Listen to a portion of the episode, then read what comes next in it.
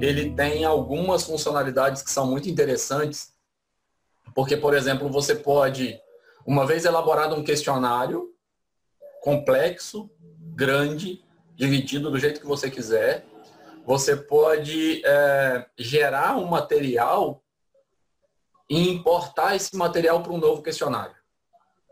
Tá? Então, tem uma facilidade muito grande para você pegar esse material, reaproveitar e fazer só ajuste numa questão ou na outra, numa avaliação ou na outra.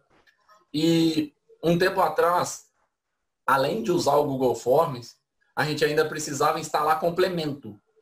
Algum adicional no navegador, algum adicional no próprio Google Forms, para a gente poder conseguir fazer correção, elaborar as perguntas de uma forma melhor e coisas desse tipo.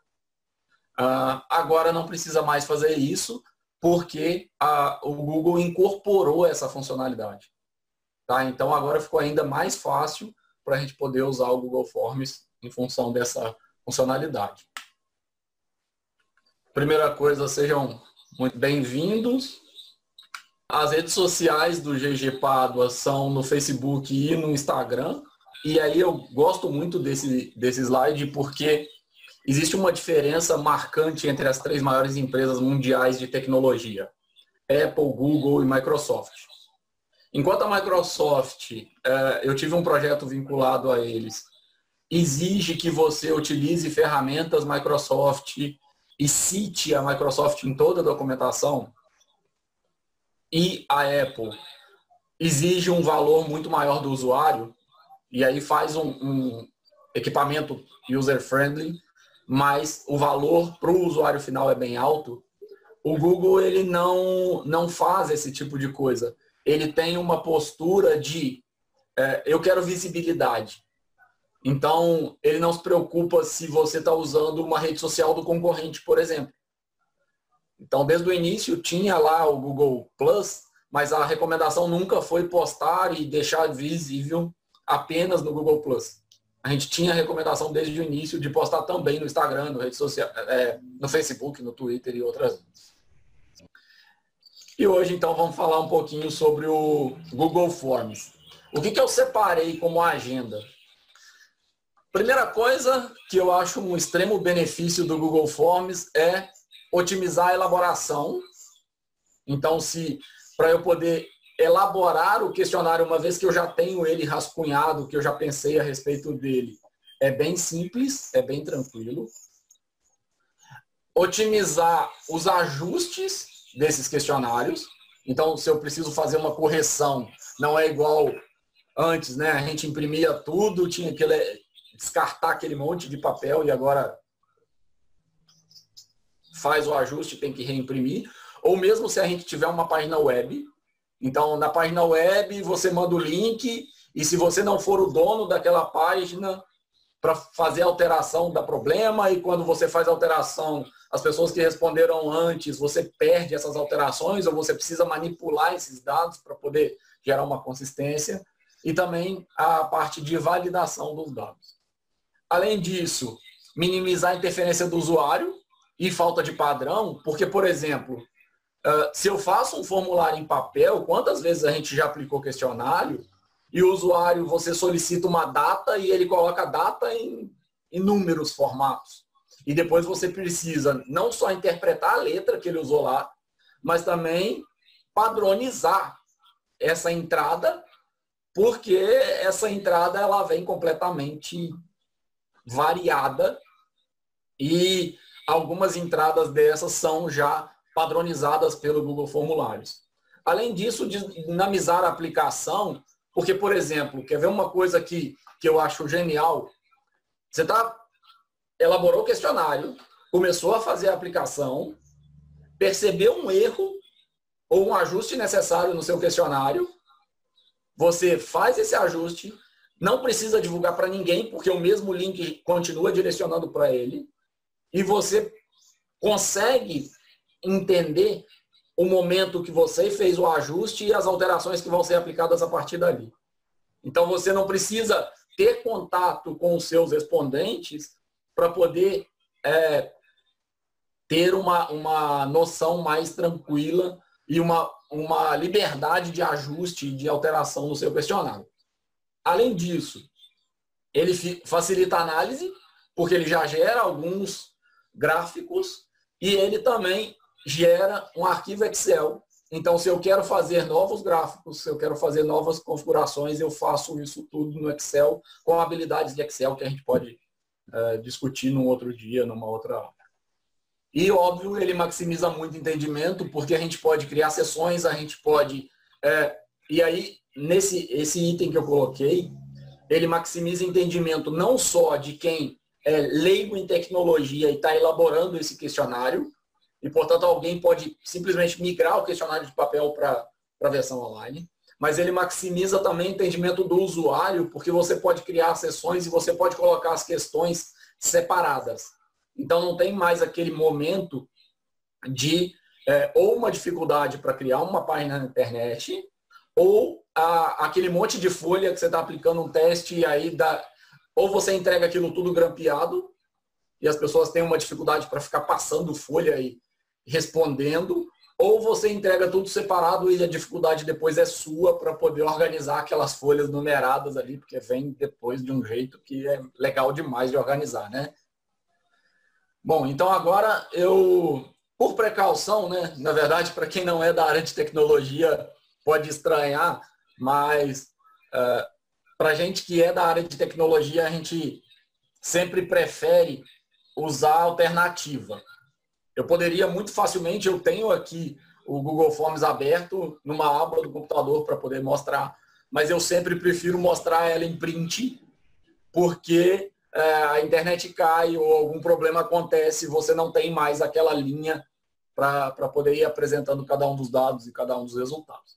Então, uh, basicamente, o que a gente tem quando a gente cria um, um Google Forms, se, se a gente entra aqui nos quadradinhos e clica em qualquer desses documentos, uh, Google Docs, Google Planilhas ou Google Apresentações, ele vai uh, ter no canto superior esquerdo as linhazinhas onde a gente consegue acessar qualquer um desses tipos de documento. Quando a gente clica em Google Formulários, a gente vai vir para essa segunda aba aqui. Então, essa aqui é a tela inicial. Quando eu acesso o formulário, ele já vai abrir essa tela. É uma tela bem intuitiva e, basicamente, o que, que a gente precisa fazer? Uh, colocar um título para esse formulário. Esse formulário vai ser salvo no Google Drive. E uh, uma das coisas que é muito boa mas que é diferente. Então, alguns usuários, em geral, ficavam procurando onde tem um botão salvar, onde tem uma opção salvar. Todo o material do Google, todo o ferramental do Google online, ele tem autosave.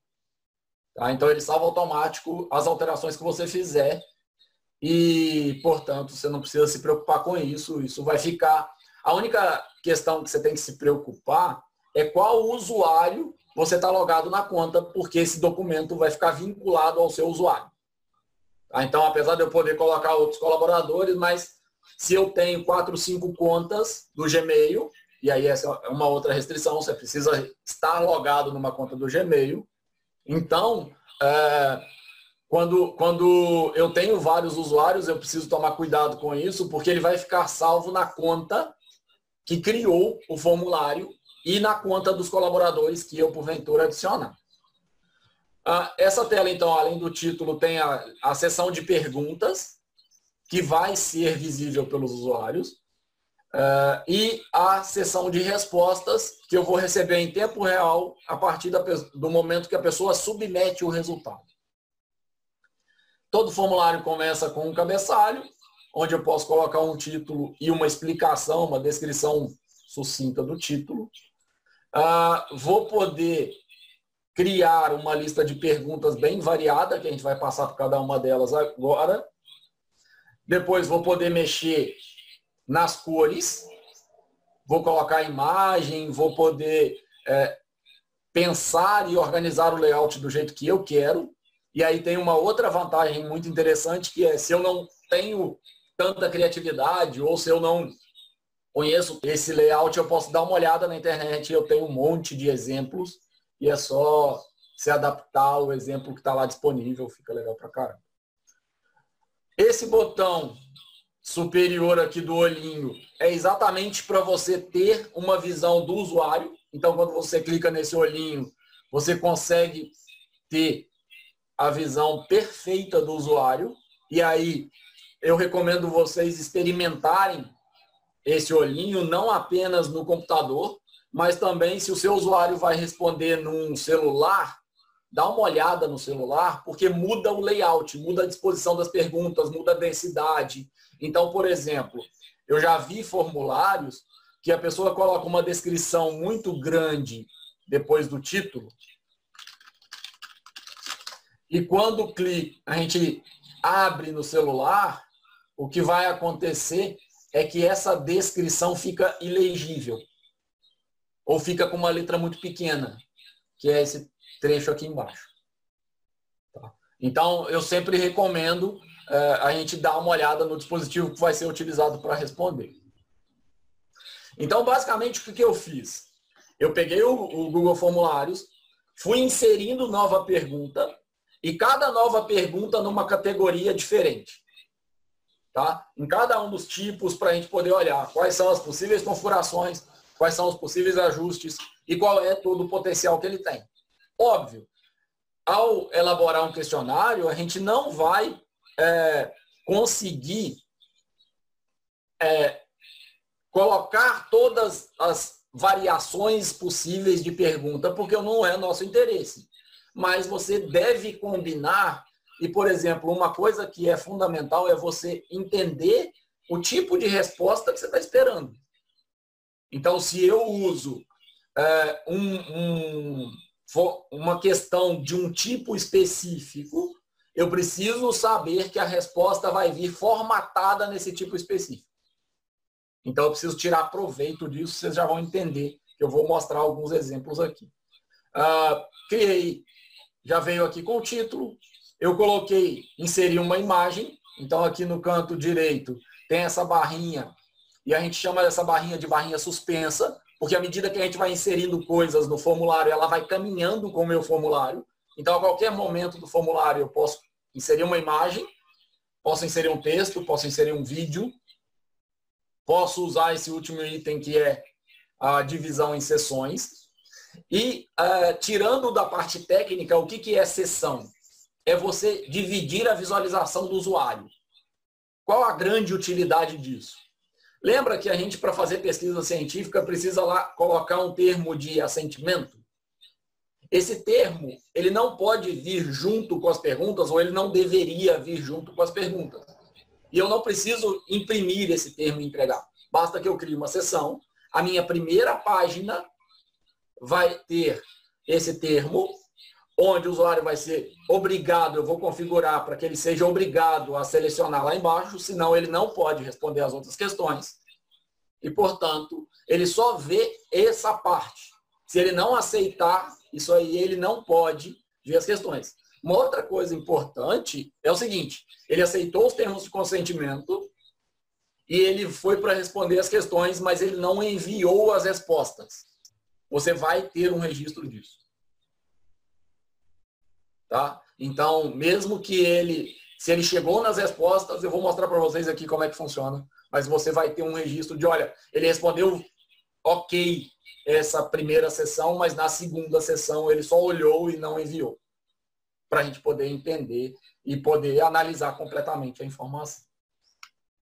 Uh, eu vou usar esse zoom aqui, porque eu acho que é um pouco mais tranquilo para vocês conseguirem ver.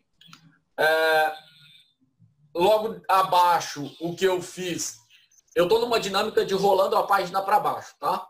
Então, uh, logo abaixo, o que eu fiz foi clicar nesse menu suspenso para inserir um vídeo.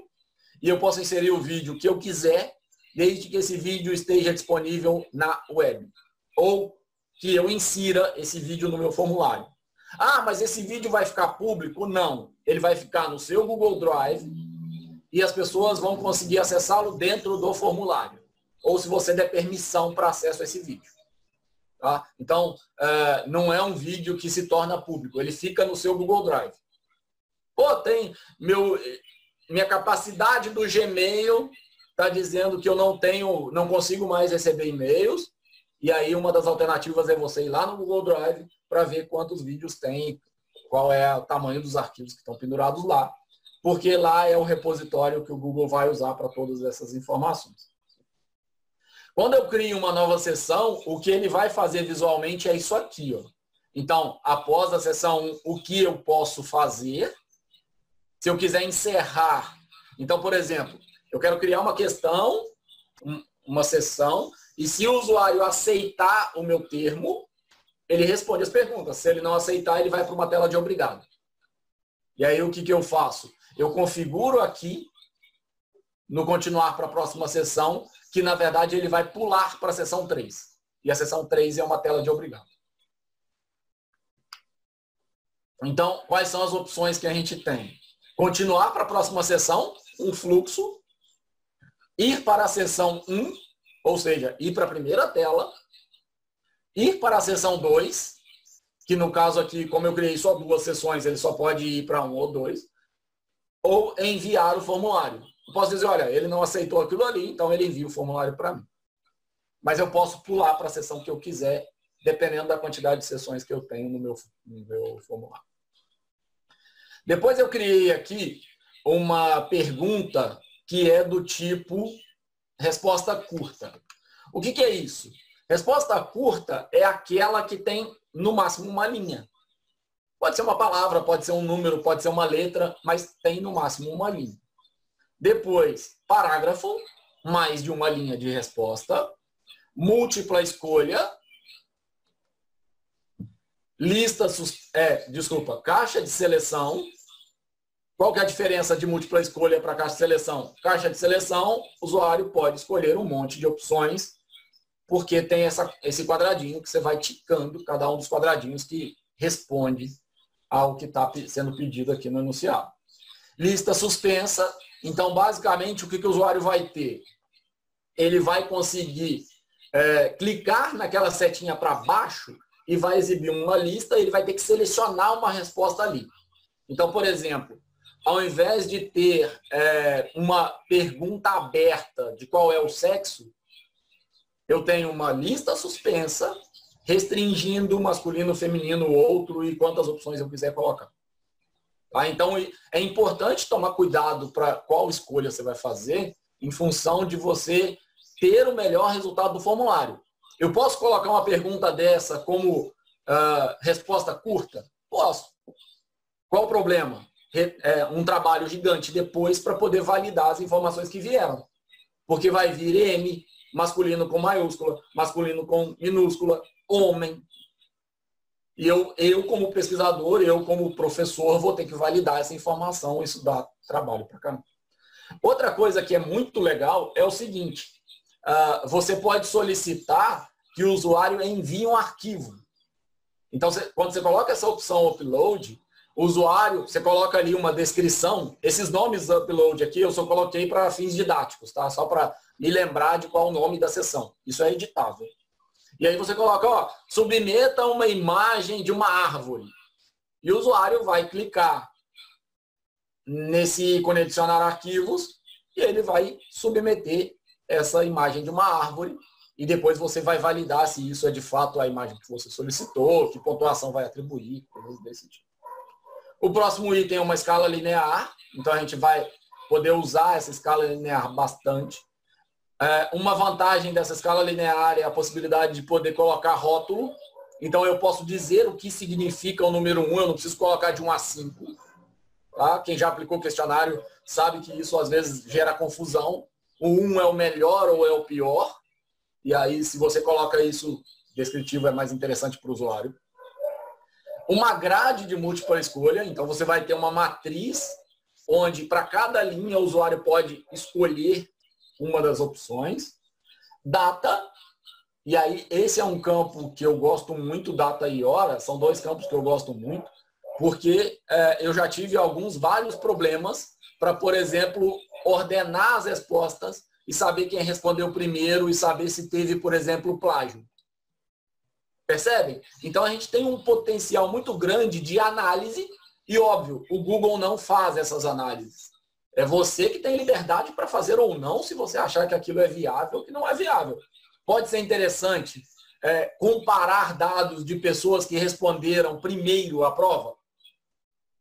Pode ser interessante comparar dados de pessoas que responderam por último o questionário? Isso vai de caso a caso, isso é cada uma das pessoas que vai analisar e ver o que, que ela acha. Quando a gente abre a, a, resposta curta, então, assim, seguindo numa linha agora de validação e de qualidade do formulário que a gente está usando e que a gente está elaborando. Quando a gente coloca uma resposta curta, imagine lá no papel ou imagine no site. Tá? Uh, quando eu coloco resposta curta no papel, é uma liberdade completa para o usuário. Ele escreve o que ele quer ali e eu, além de interpretar, de entender o que ele escreveu, eu ainda preciso categorizar isso, porque é texto livre. Quando eu faço isso num site, eu tenho um trabalho danado para poder definir qual é o tipo de dado que vai vir ali. Aqui está tudo integrado. Então, por exemplo, quantos dias tem numa semana?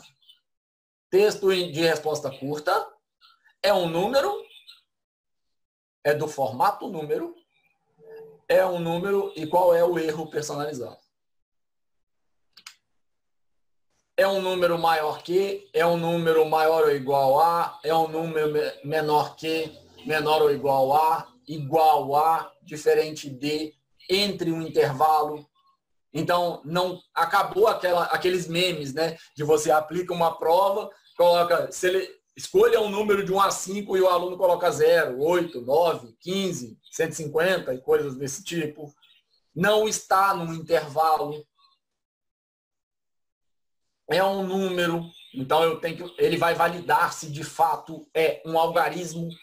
E isso aqui faz uma diferença porque quando eu digo que é obrigatório colocar um número, o usuário pode digitar a palavra 1. O formulário não aceita. Ele só vai aceitar se colocar o algarismo 1. É um número inteiro, então não pode ser decimal, coisas desse tipo.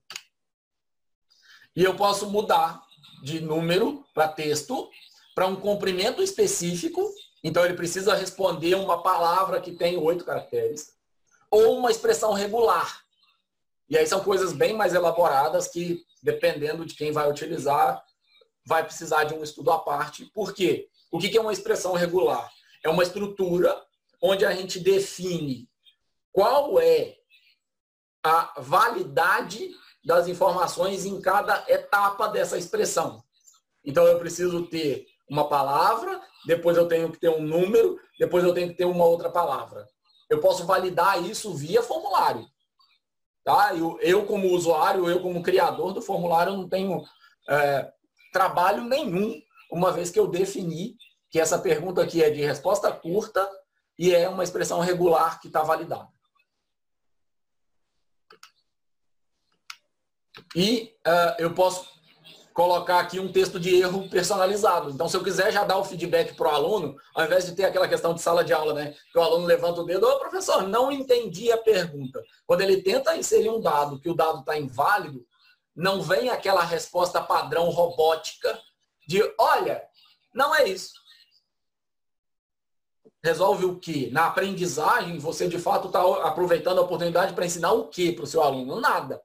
Então, nesse caso, o Google deixa um campo para você, criador do formulário ou colaborador do formulário, colocar lá o texto que você quiser.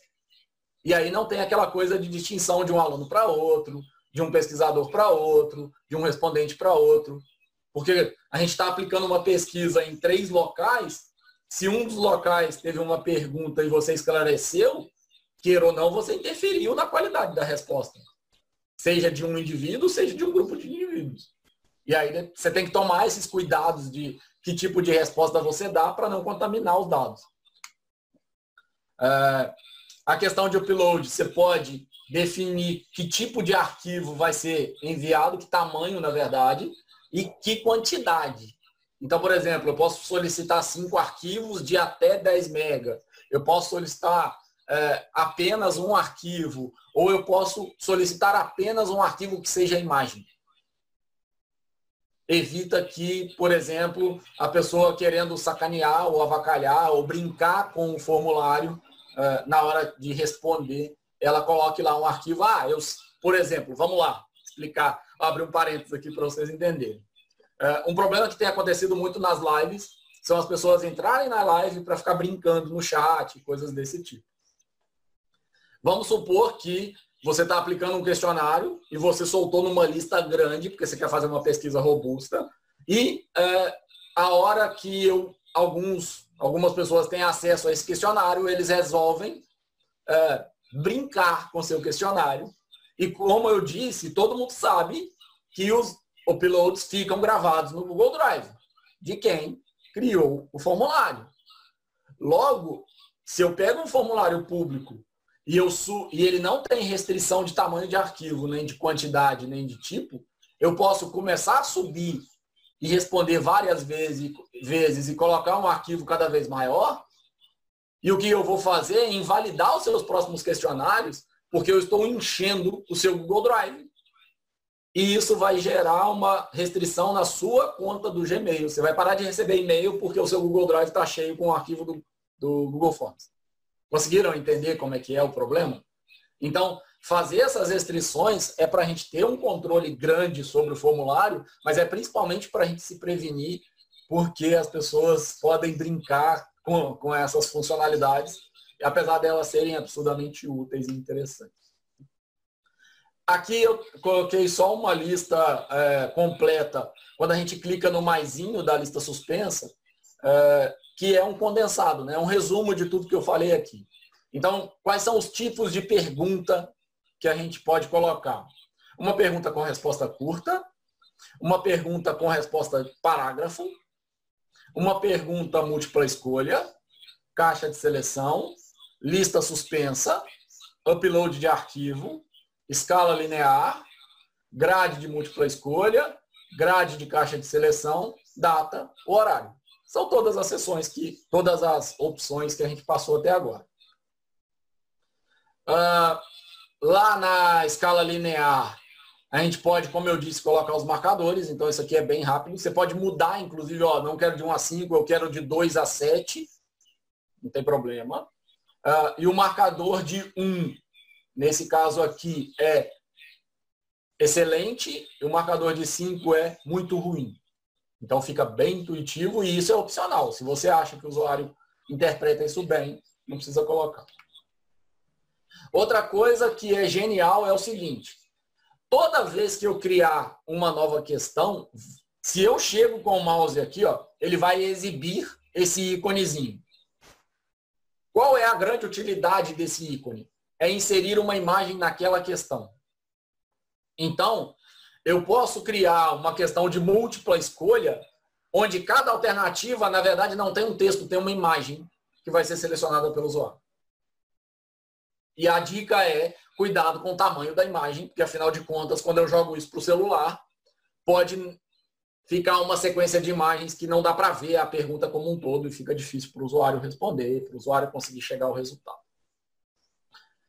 Ah, esse aqui é um exemplo aberto de grade de múltipla escolha, e eu vou aproveitar ele para poder colocar o seguinte. Eu posso, na grade de múltipla escolha, exigir uma resposta a cada item ou não. O que, que isso significa? Quando eu clico em exigir, significa que o usuário vai automaticamente ser proibido de enviar o formulário com uma linha em branco. Tá? Então, quantas vezes a gente já aplicou questionário, ou já elaborou uma prova, já aplicou uma prova, e a prova vem, deixa eu só tomar uma água.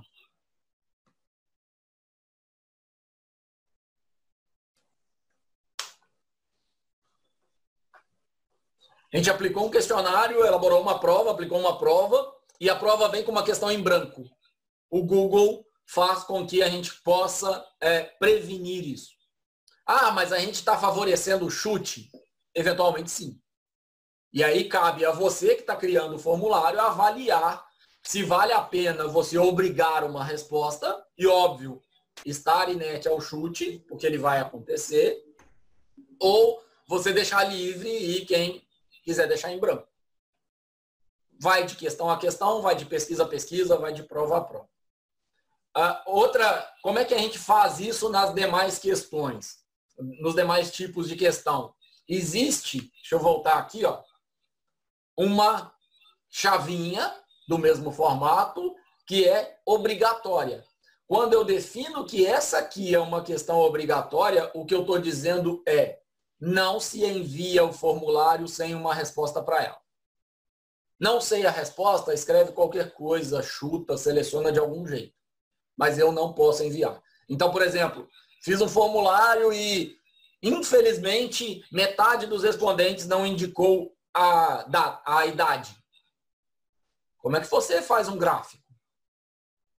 Como é que você publica um negócio desse? Se no rodapé do seu gráfico está dizendo, olha, os dados referem-se a 50%, pois 50% não respondeu.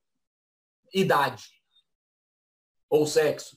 Ou foi impossível interpretar o sexo indicado pelos usuários. Percebe? A gente perde muito potencial de análise por causa disso. Uh, de novo, essa caixinha de seleção de tornar a questão obrigatória ou não é uma opção que você toma ou não. Da múltipla escolhas, essa imagem aqui é só para mostrar como é que você faz. Então, ó, criei aqui a pergunta de múltipla escolha, selecionei lá a primeira opção, amarelo, eu posso colocar uma imagem de um quadradinho amarelo aqui para poder facilitar meu usuário. Entenderam? E detalhe, eu posso colocar o texto ou não. Eu posso colocar a imagem ou não. Então, aquelas provas de geografia, uh, aplicando relevo, que o professor tinha ou que fazer no quadro um monte de desenho, ou então fazer na prova um monte de desenho, ou então pegar a imagem e colocar na, na prova, que dava um trabalho danado para fazer, agora ele clica aqui. E colocar a imagem é tão difícil quanto você clicar aqui, ele abre uma tela onde você pega uma imagem do seu computador e joga para ela, e pronto, está resolvido. Ele vai salvar essa imagem no seu Google Drive e vai carregar no formulário. Quanto é, clicar no Google Imagens, ele já vai abrir uma abinha que é do Google Imagens e você pesquisa na hora a imagem que mais te interessa e você já insere. Quanto você pegar é, uma imagem pronta que está disponível num link, numa página de internet qualquer. Então, por exemplo, se eu quiser colocar uma imagem do Brain, basta eu clicar aqui entrar na página do Brain, clicar lá na imagem. Eu vou pegar o, o endereço da imagem, vou inserir e ele já vai vir com a imagem para cá, dinamicamente. Qual é o risco disso? Quando eu coloco via URL, que é via endereço web, se no momento do formulário ser aplicado, essa imagem não está funcionando porque, por exemplo, saiu do ar o site da Universidade Federal Fluminense, essa imagem não vai ser exibida porque ela está com um link externo. Tá? Então é sempre bom você carregar a imagem no próprio formulário. E isso vai ficar no seu Google Drive, vai ficar mais tranquilo de ver.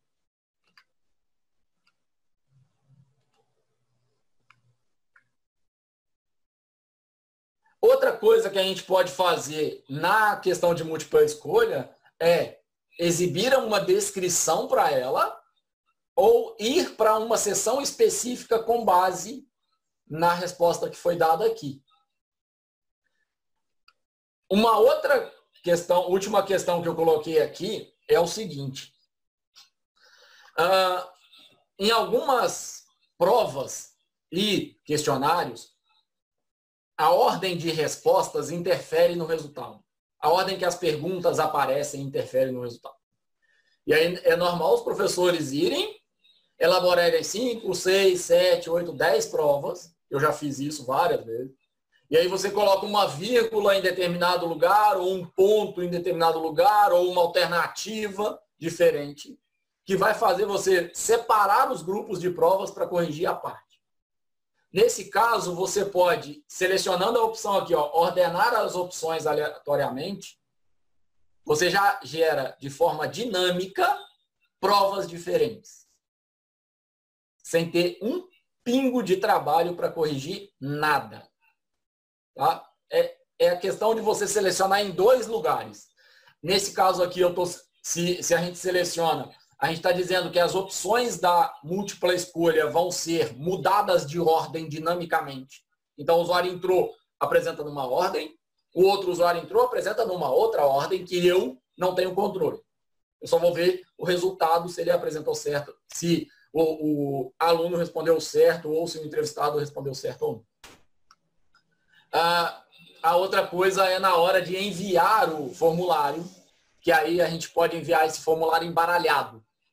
Então, por exemplo, por que, que é importante você criar sessões? As primeiras informações, eu preciso ter uma sessão separada. Não posso é, perguntar quantas vezes você se alimenta por dia. Que dia você nasceu? Fica estranho, fica desconexo. Agora, eu posso perguntar quantas vezes você se alimentou por dia, com qual frequência você come carne, com qual frequência você come industrializado, percebe? Eu posso misturar essas perguntas. Então, é, se você cria sessões, você mistura dentro da própria sessão, isso é legal para caramba. Outra coisa é, criei o formulário, não quero que ninguém responda ele ainda, porque minha pesquisa começa só semana que vem. Ok. Basta eu vir aqui nas respostas e eu, ser, eu deixar desmarcada a opção aceitando respostas. A pessoa pode ter o endereço dele, pode estar convidada para responder, ela vai conseguir ver o formulário, mas ela não consegue enviar o formulário. Então ele não está aceitando respostas. Comecei a aplicar, percebi que tem um monte de resposta vindo numa, num, numa alternativa errada. Percebi que tem um erro de elaboração do formulário por mim. O que, que eu faço? Abro o meu formulário, clico em respostas, venho aqui, ó, não mais seleciono, aceitando respostas, altero o formulário mudo isso aqui para aceitando respostas e isso fica completamente transparente para o usuário. Então, o usuário que não respondeu ainda vai responder sem ver que foi feita uma alteração no formulário. Uh, isso aqui eu já comentei, que são as opções de tema. Você pode colocar uma imagem lá no cabeçalho ou cores de plano de fundo e cor de tema. Então, quando a gente volta aqui, ó, as palavras depois eu mostro. Uh, as palavras estão numa cor específica, nesse caso aqui roxo. Uh, e o plano de fundo está numa cor específica. Eu posso mudar essa cor do jeito que eu quiser. Então, uh, a prova de geografia vai ser laranja, a prova de português vai ser azul e coisas desse tipo. Então, isso serve como uma liberdade, mas isso também serve se você tiver, por exemplo, fazendo uma análise de impacto de cores e do significado de cores. Se eu aplicar uma prova online e as perguntas estiverem em vermelho, as respostas vão ser diferentes do que se as perguntas estiverem em azul? Pode ser que sim, pode ser que não. E é, isso é um objeto de análise que pode ser feito facilmente. Você só vem aqui e muda tudo. E disponibiliza o formulário. Quando eu clico uh, lá em cima na nas configurações, que é aquela engrenagemzinha, a gente tem um monte de configurações e essas configurações são geniais. A primeira das configurações é coletar endereço de e-mail. Eu posso usar essa configuração para duas funções. A primeira das funções é definir identidade de quem respondeu. A segunda das configurações é garantir que uma pessoa respondeu e não um robô. E não uma pessoa com um usuário diferente resolveu mandar cinco, seis respostas. Tá? Então, é, basta que eu, no, no, caso de uma pesquisa, né, ignore, exclua essa primeira coluna, depois de validar esses dados. Eu não vou ter identidade do formulário das respostas, mas eu tenho a garantia de que foram pessoas que responderam. Além disso, quando a gente coloca informe seu e-mail. Normalmente as pessoas que estão querendo brincar, elas informam endereços inválidos, informam máscaras estranhas e coisas desse tipo. Lembrando que é, tem uma restrição, né? Quando coleta endereço de e-mail tem que ter arroba e ponto alguma coisa. A validação computacional disso é ter um arroba e ter um ponto. Uh, é necessário fazer login, e aí nesse caso eu posso restringir a apenas uma resposta por usuário. E eu posso configurar se ele pode alterar a resposta dele depois de enviado ou não. Tá? se é uma prova ou se eu vou deixar ele é, faz uma parte, envia, depois continua fazendo ou altera. Ah, e se os participantes podem ver os gráficos. Sabe aquela coisa de retorno de pesquisa e de prova, que normalmente o aluno recebe só o parecer da prova dele? E eventualmente um comentário na sala, todo mundo foi bem, todo mundo foi mal, só fulano foi bem. Sabe aquelas frases horríveis? Você pode configurar aqui, ó, ver gráfico de sumário e resposta. E aí a hora que o usuário é, responde, ele tem acesso ao gráfico das pessoas que responderam e quanto que responderam.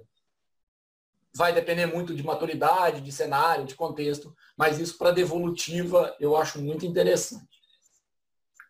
E aqui eu posso definir qual o tamanho máximo de arquivos que eu recebo nesse formulário enviado pelos usuários. Então lembra daquele problema que eu falei de propositadamente estourarem a caixa do, do seu Google Drive? você pode restringir aqui também. Então, eu posso definir lá o tamanho de arquivo, mas eu também posso definir aqui o tamanho máximo de arquivo das respostas no meu computador, no meu Google Drive, no caso, né? Quando eu clico na... Tem uma segunda aba aqui em cima, ó. eu estou na aba geral, agora eu vou para a aba apresentação, depois tem testes. Apresentação eu posso mostrar uma barra de progresso ou não. Então, basicamente, se eu tenho um formulário com 60 perguntas, mostrar uma barra de progresso, eu estou incentivando a desistência. Mas se eu tenho um formulário com três sessões, eu mostrar a barra de progresso, eu estou motivando para que ele termine, porque daqui a pouquinho já está na última sessão. Então, isso vai ter que ser avaliado caso a caso. E eu posso embaralhar a ordem das perguntas de acordo com o jeito que eu configuro. Outra coisa, mostrar link para enviar outra resposta se eu quiser ou não. E no final, Cliquei em enviar, não tem, pode ter aquela resposta automática do Google, mas pode ter uma coisa muito mais interessante, que é uma resposta pessoal sua, de parabéns, muito obrigado, é, dia tal a gente vai disponibilizar as notas e coisas desse tipo. Em relação a teste, qual que é a utilidade? Quando eu crio um teste, significa que lá no meu Excel, já vou dar um spoiler aqui, é, que a gente já está chegando nessa parte, que é o finalzinho, que é o seguinte: quando eu crio essa massa de dados nesses formulários, ele, o Google vai tanto gerar gráficos dinamicamente para mim e atualizar cada nova resposta, então é fácil, eu só clico numa abinha lá e ele já me mostra, quanto ele vai possibilitar que eu baixe isso no arquivo Excel e faça o tratamento que eu quiser. Tá? E aí, assim, criei o teste. Como é que eu vou trabalhar com opções de liberação de nota e como é que eu vou trabalhar com as pessoas que respondem, se elas podem ver respostas certas, erradas e coisas desse tipo. Então vamos lá, cliquei, criar teste. Quais são as opções? Lembra que eu falei do Fubaru? Que o Google Forms integra essa extensão e agora a gente não tem que incluir extensão nenhuma, a gente faz tudo automático?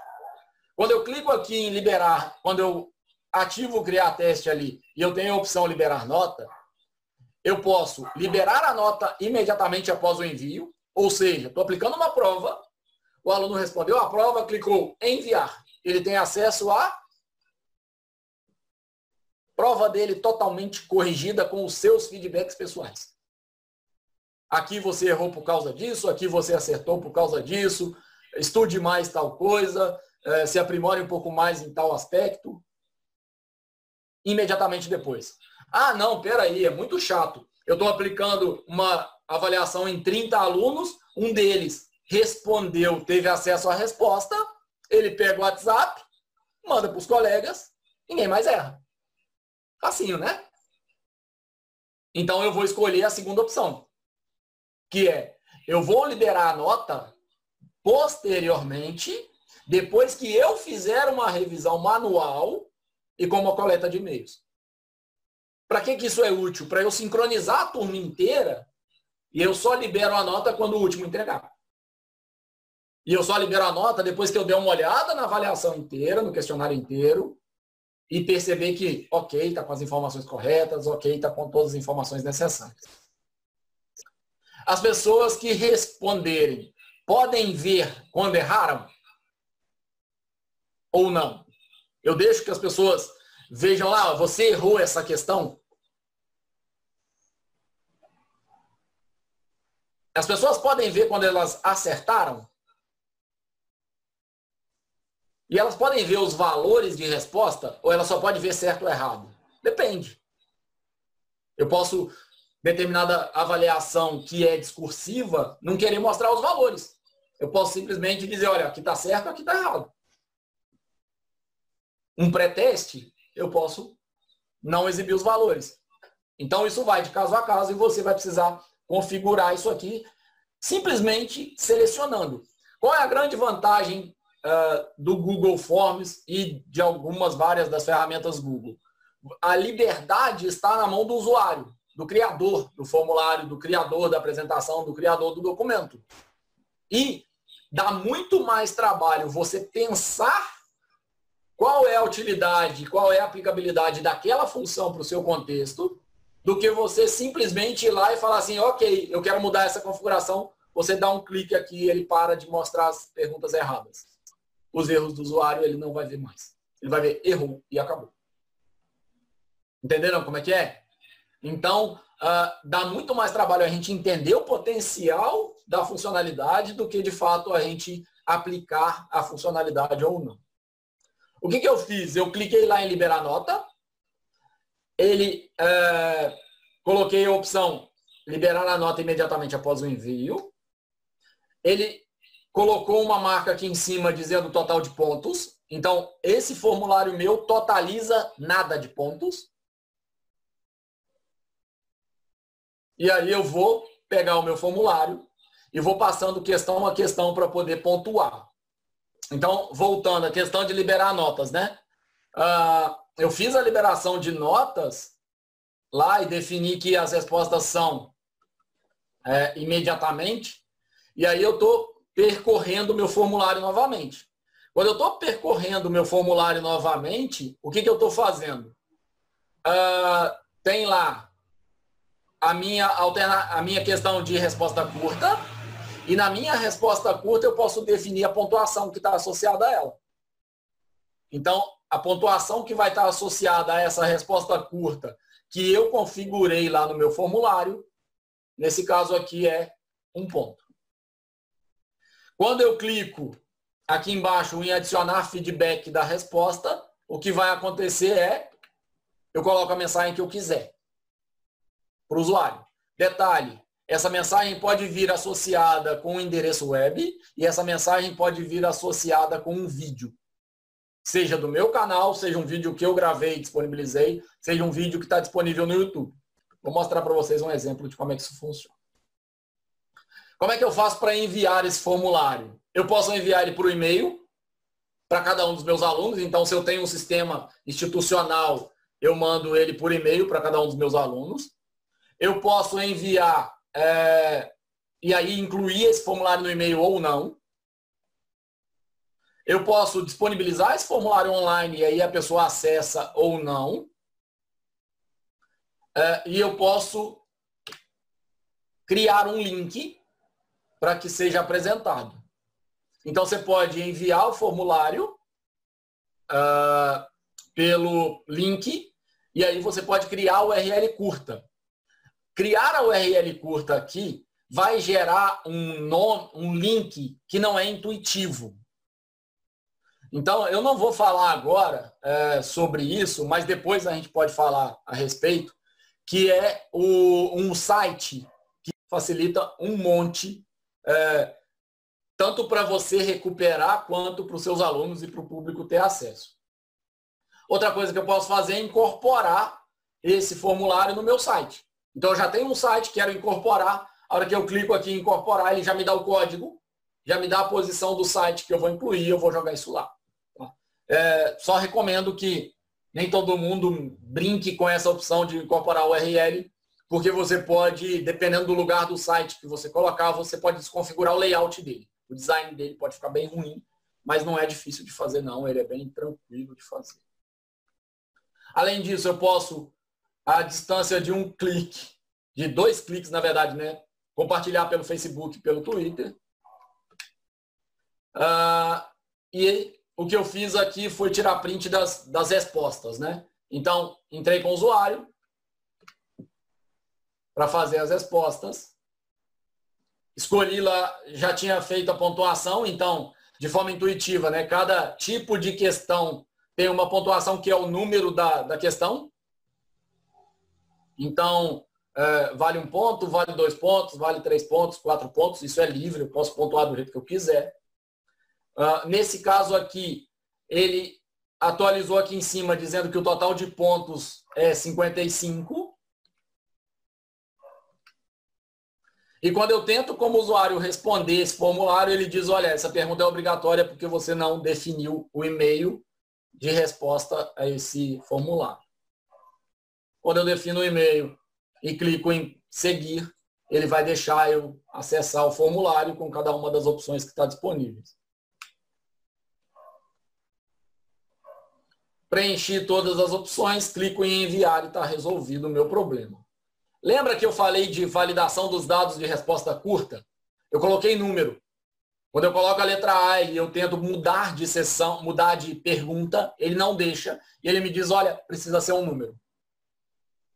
Se eu tiver uma restrição maior, ele vai colocar, precisa ser é, um número entre 5 e 10. Tá? Então eu posso, as restrições vão ser avisadas aqui como alerta do Google no formato padrão. Ah, aqui é o exemplo da lista suspensa, então todas as opções que eu colocar estão aqui. E aí, isso aqui é, é um reforço para poder lembrar de como é que faz para é, da importância de validar no dispositivo que o usuário vai ter acesso, porque quando o usuário tem acesso é, num dispositivo, se eu coloco 10 opções aqui, ele pode ter que ficar passando parte da tela dele. Então, às vezes, é mais interessante colocar a lista suspensa 1, lista suspensa 2.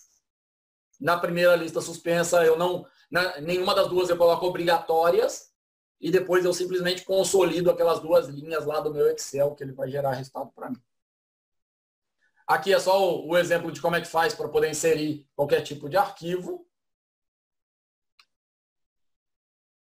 Preenche todos os dados, a data e é, por um descuido escrevi só o 11, não escrevi quantidade de minutos. Escrevi 11 horas, não escrevi a quantidade de minutos. O que, que ele fez? A hora está inválida. Guardem essa informação, porque essa informação é importante. Ah, quando eu clico em enviar, aparece lá o título do formulário, aparece que a resposta foi registrada e aparece a opção ver pontuação, se por acaso eu tiver disponibilizado como criador do formulário, que se pode ver a pontuação agora. Quando eu volto, é, quando eu entro no, no formulário como criador, eu tenho agora habilitado uma aba de respostas e nessa aba de respostas eu tenho o número de respostas que foi realizado até agora no meu formulário. Clicando nessa aba de respostas eu tenho três sessões. Uma sessão de resumo, onde o Google vai automaticamente apresentar todos os gráficos para mim. Uma sessão de pergunta e uma sessão individual. Então, além de uma versão consolidada, eu consigo ver uma versão individual é, e analisar a resposta, o caminho que o aluno percorreu ou que o respondente percorreu naquele formulário para tentar entender o porquê que ele percorreu esse caminho e qual é a interferência disso. Detalhe, o gráfico tem a mediana, a média e o intervalo. Então eu consigo ver a dispersão dos dados por número e por gráfico. O gráfico aqui está com um eixo X de 55, porque foi a pontuação total do meu é, formulário criado. Quando eu vou descendo aqui, eu vou vendo quais foram as respostas e qual a pontuação associada a cada uma das respostas, quando é o caso com os gráficos distribuídos direitinho. Lembra que eu falei do horário? Quando eu coloquei o 11 e tentei sair da questão, o que o Google fez foi gravar as duas tentativas. Então eu tenho gravado que o usuário colocou o 11 e deixou em branco, e eu tenho gravado que ele fez o 11 2.14. O que, que isso representa? Que ele, por um descuido, deixou em branco, ou porque, ou porque ele colou? Ou porque ele olhou do coleguinha e conseguiu responder? Ou porque ele chutou alguma coisa? Isso é uma análise que eu tenho possibilidade para fazer, uma vez que o Google me apresenta uh, que, o, que aconteceram duas alternativas, duas tentativas. Uh, quando eu entro no individual, então é só percorrer todo o formulário do usuário. Posso liberar a pontuação? E aí é, é só voltar na tela aqui. No individual eu tenho lá em cima liberar a pontuação. Detalhe, eu posso liberar a pontuação individual, basta eu selecionar aqui a caixinha. Então, se eu tenho dúvida em relação ao usuário ou outro, eu posso não liberar a nota dele. Ou eu posso liberar a nota de todo mundo. Se eu libero a nota de todo mundo, o que, que vai acontecer?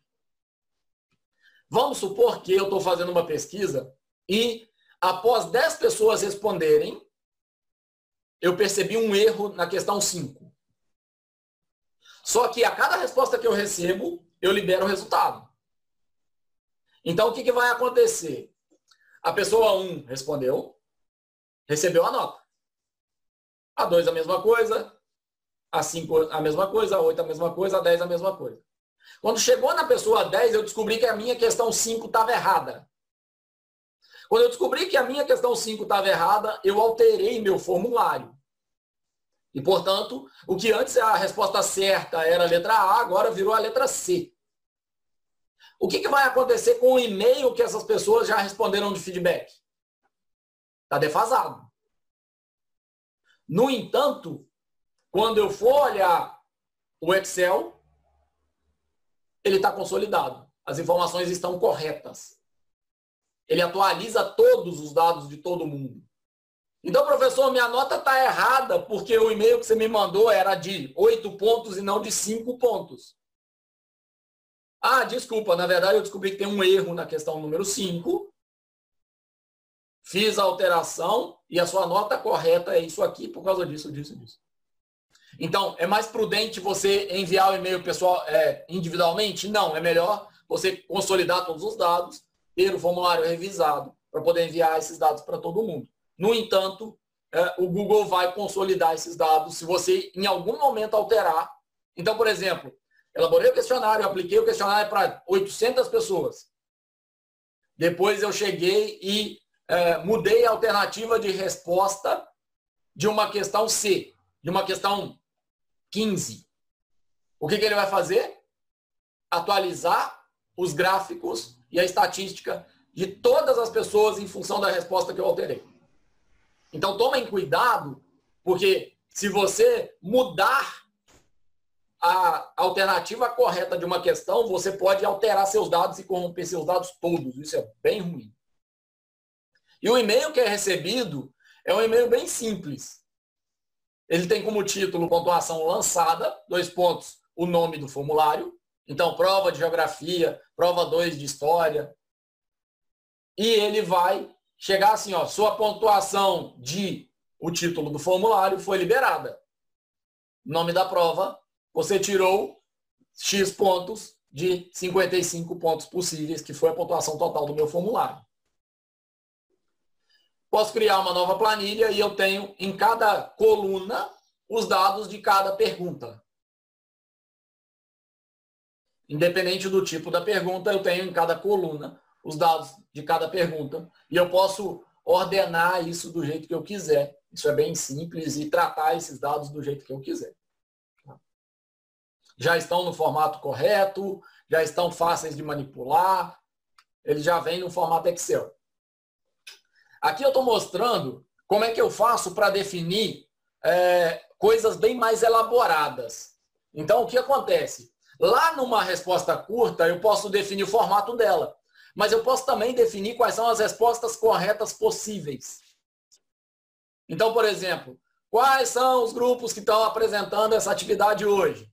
GG Pádua, GG, Spa, é, GG Pádua escrito junto, GG Pádua com acento, GG Pádua escrito separado, TEC Grupo escrito junto, TEC separado. Percebem? Eu posso definir aqui quais são as respostas corretas e quando o, o aluno ou o usuário responder, ele vai validar em cima dessas respostas corretas e vai entregar a resposta. Qual é a vantagem? Por que eu coloquei isso aqui? Porque eu aplico a prova em 2019. Em 2020, você vai alterar alguma coisinha na prova, né? Não vai mudar ela completamente. Você está repetindo a, a aula. E aí o que você pode fazer? Ir melhorando o formulário. E validando as questões à medida que é, você tem maior conhecimento das respostas que estão chegando e como é que esses resultados estão chegando para você. Então, no final das contas, é um processo evolutivo de melhoria. Estou aplicando uma pesquisa, vou aplicar uma nova pesquisa, posso aproveitar o formulário anterior e eu posso validar os dados desse jeito aqui. Isso vai ser validado tudo automático, tudo transparente para mim. Posso adicionar um feedback para a resposta correta e para a resposta incorreta. Para a resposta correta, que tipo de explicação pessoal eu quero dar para a coisa ficar mais empática, mais individual, e para a resposta incorreta, que tipo de resposta eu quero dar. Nesse caso aqui, eu até fiz uma brincadeira, que a resposta incorreta é, deu sorte, só tem uma alternativa, então o cara não vai conseguir é, ter resposta incorreta, porque foi um exemplo que eu criei. Né?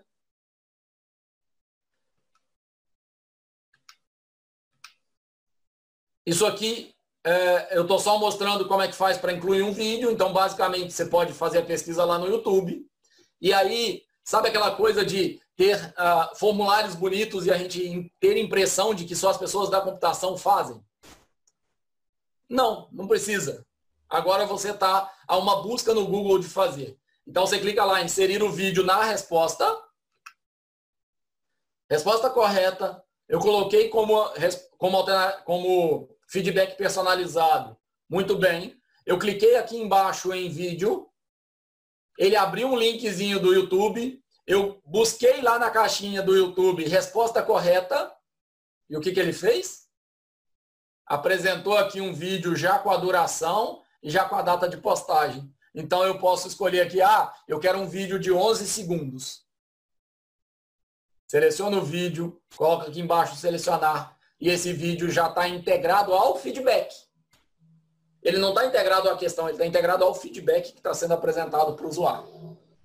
Então, quando ele recebe o feedback, ele tem texto e ele tem esse videozinho. Pode ser um feedback de um vídeo explicando e contextualizando e incentivando ele a seguir próximos passos de pesquisas? Pode.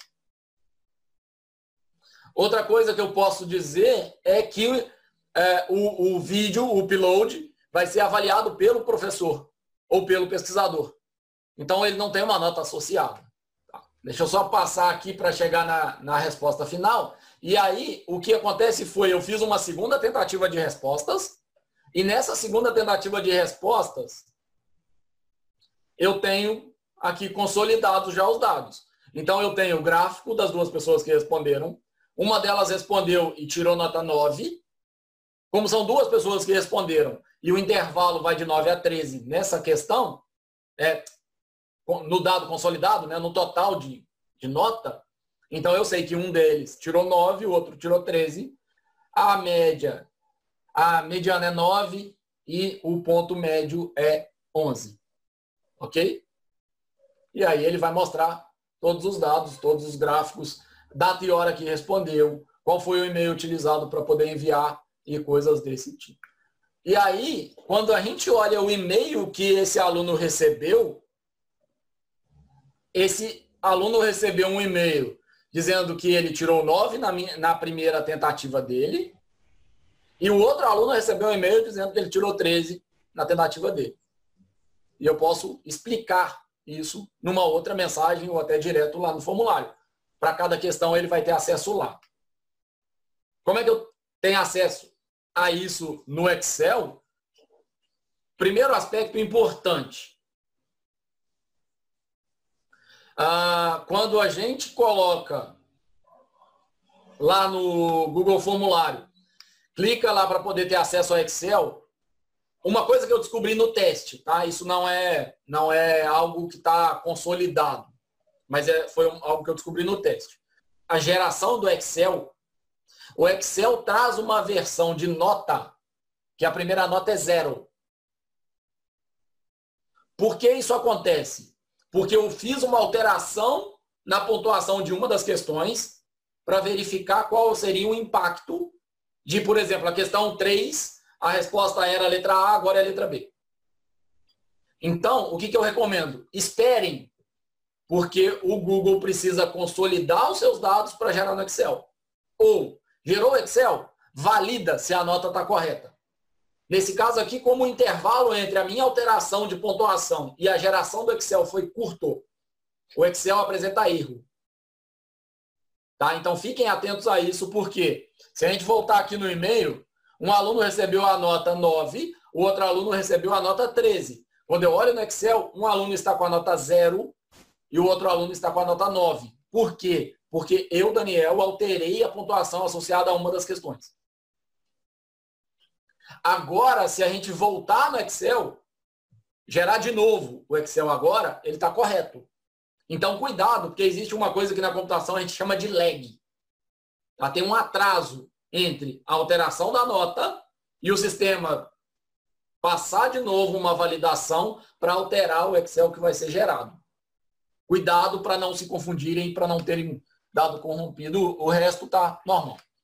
Outra coisa que eu posso fazer é gerar esse formulário no Google, com um design bonitinho, com a formatação bonitinha, com a restrição bonitinha, e vou para uma escola ou vou para uma, uma, um local onde não tem internet, eu simplesmente gero um PDF dele e imprimo esse formulário.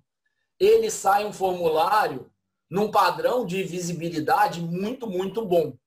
Ele não sai impressão igual aquelas impressões de internet, que sai uma página, corta mais ou menos aquele troço no meio, a outra página sai toda desconfigurada. Não.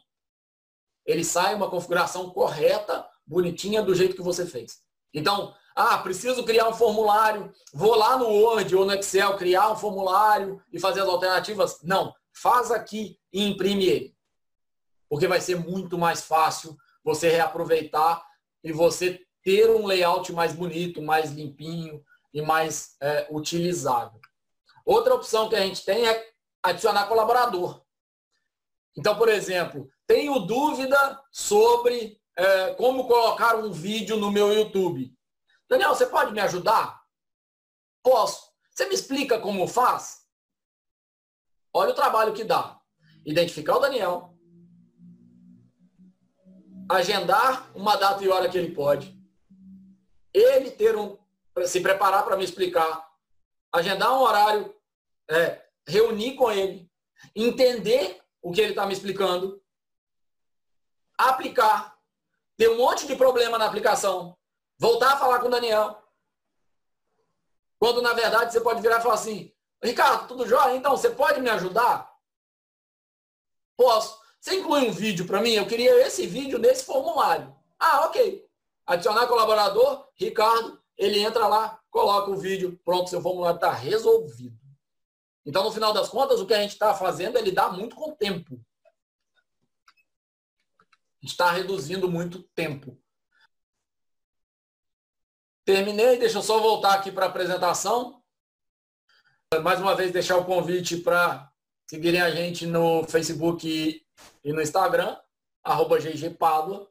As dúvidas que tiverem, faz lá o comentário que a gente tira as dúvidas que porventura tiverem lá. Obrigado ao pessoal do GG que teve disponível